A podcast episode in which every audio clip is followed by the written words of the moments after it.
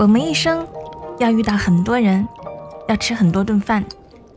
我们会因为一道美食想起一个人，也会因为一个人想起爱的味道。晚上十点，说一些好吃的给你听。我是恭喜。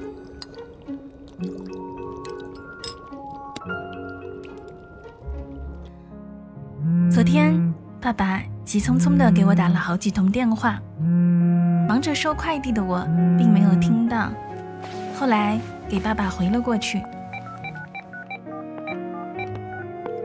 他告诉我，这几天台风会登陆深圳，然后开始给我科普台风防范的小知识。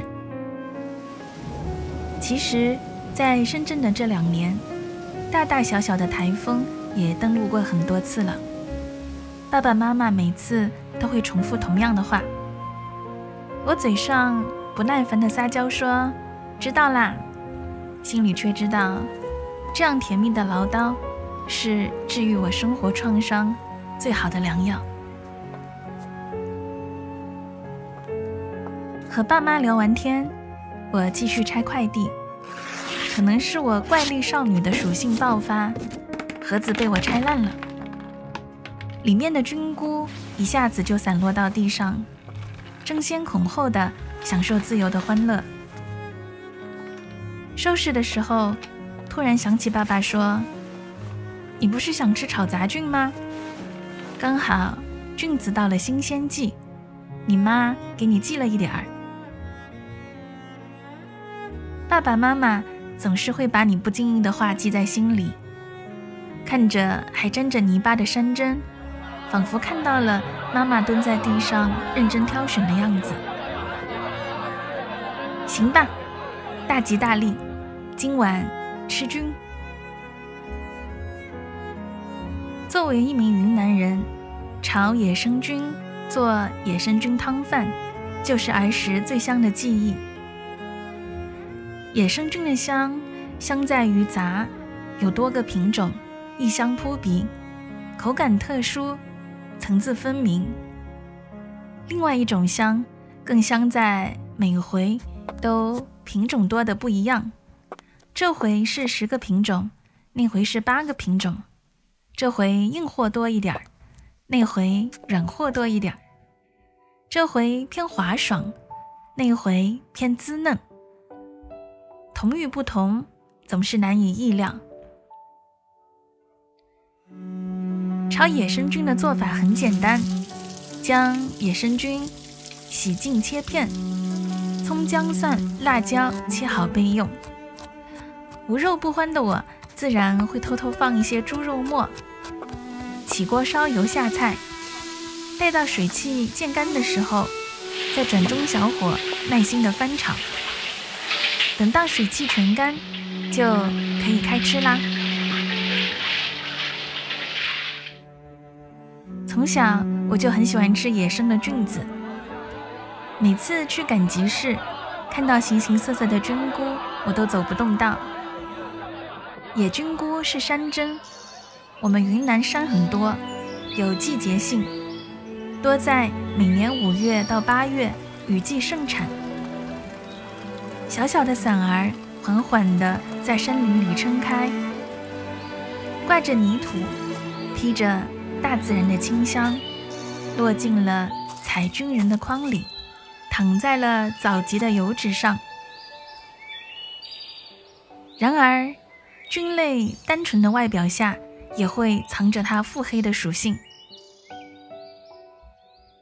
那一年放学回家，刚进门就闻到了炒野生菌的味道，立马甩开书包就坐到了饭桌上。爸爸得意洋洋地说：“昨天下了几场雨，我今天早上起了个大早，去山上捡了半筐。你快去洗手，尝尝爸爸采的野菌子呀！”我连忙拍爸爸的马屁，草草地洗了手，飞快地又回到了饭桌上，左手拿着筷子，右手举着勺，等着妈妈把菜端上桌子。那一刻，我好像深刻的明白了什么叫望眼欲穿。在我眼睛快看直了的时候，期盼已久的炒菌子终于上桌。爸爸却接了个电话，临时要出门。我嘴上说着“爸爸注意安全”，心里却暗暗的想着：“太好了，都是我的。”妈妈知道我爱吃菌子，就都让着我吃，自己却只顾着喝汤。爸爸炒的菌子味道就是棒，叫我分不清到底是菌还是鸡肉。我足足的吃了两碗米饭，要不是撑得动不了了，我还能再喝一碗汤。因为吃的太饱，我写不动作业，于是就躺在了沙发上看电视。看着看着，忽然从电视机后面居然跑出来一只大熊猫。我连滚带爬的过去，一把抱住了它。这种感觉就像是抱住了整个世界。接着我就喊：“妈妈，你快来看熊猫！”没想到我还能摸到大熊猫。妈妈没过来，我听到了敲门声，还有钥匙开门的声音。我死死地抱住大熊猫，生怕是有人来抢。看向门口站了一个警察。心想，警察叔叔是不是以为熊猫是我偷来的，然后要把我抓走呀？我连忙把熊猫藏到了身后，一副大难临头的样子，挥着手说：“警察叔叔，不是我偷的熊猫，是是他自己跑进来的。你看，你看，他就从那儿跑来的。”警察叔叔懵了一会儿，把我捞起来，走到厨房里。我看到妈妈居然蹲在地上和一个南瓜正在聊天。后来我才知道，那个警察叔叔是我的爸爸。他回来看到我在客厅对着他胡言乱语，就知道我一定是菌子食物中毒了。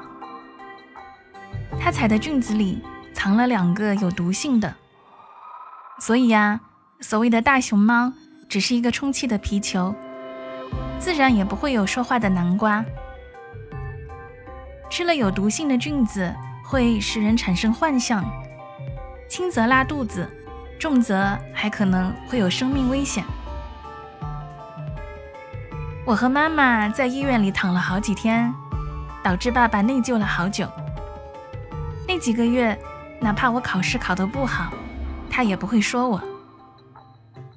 也不仅仅是我们。每年的雨季，都会有许多云南人误食有毒的菌菇。即便如此，也不能阻挡云南人对野生菌的热爱。每逢雨季，男人口腹之欢的人们总会前仆后继地背着箩筐上山寻找大自然的馈赠。俗话说：“日啖菌子三百口。”不辞常作云南人，在云南人的美食世界观里，只有野生的才能被称为菌子，那些被人工养殖的菌类，在我们眼里就只能叫蘑菇。纵使每年都会有云南人看到小人儿，或是雨后山路难行，摔个一身泥，他们还是会翻山越岭的找寻活下去的希望。用时间和经验替后人筛选出可以入口的野菌，竭尽全力的和大自然握手言和。吃一口炒杂菌，我知道这些菌子喜欢我，我也欢喜跋山涉水来看我的菌子，也欢喜念着我的父母和朴实又多彩的云南。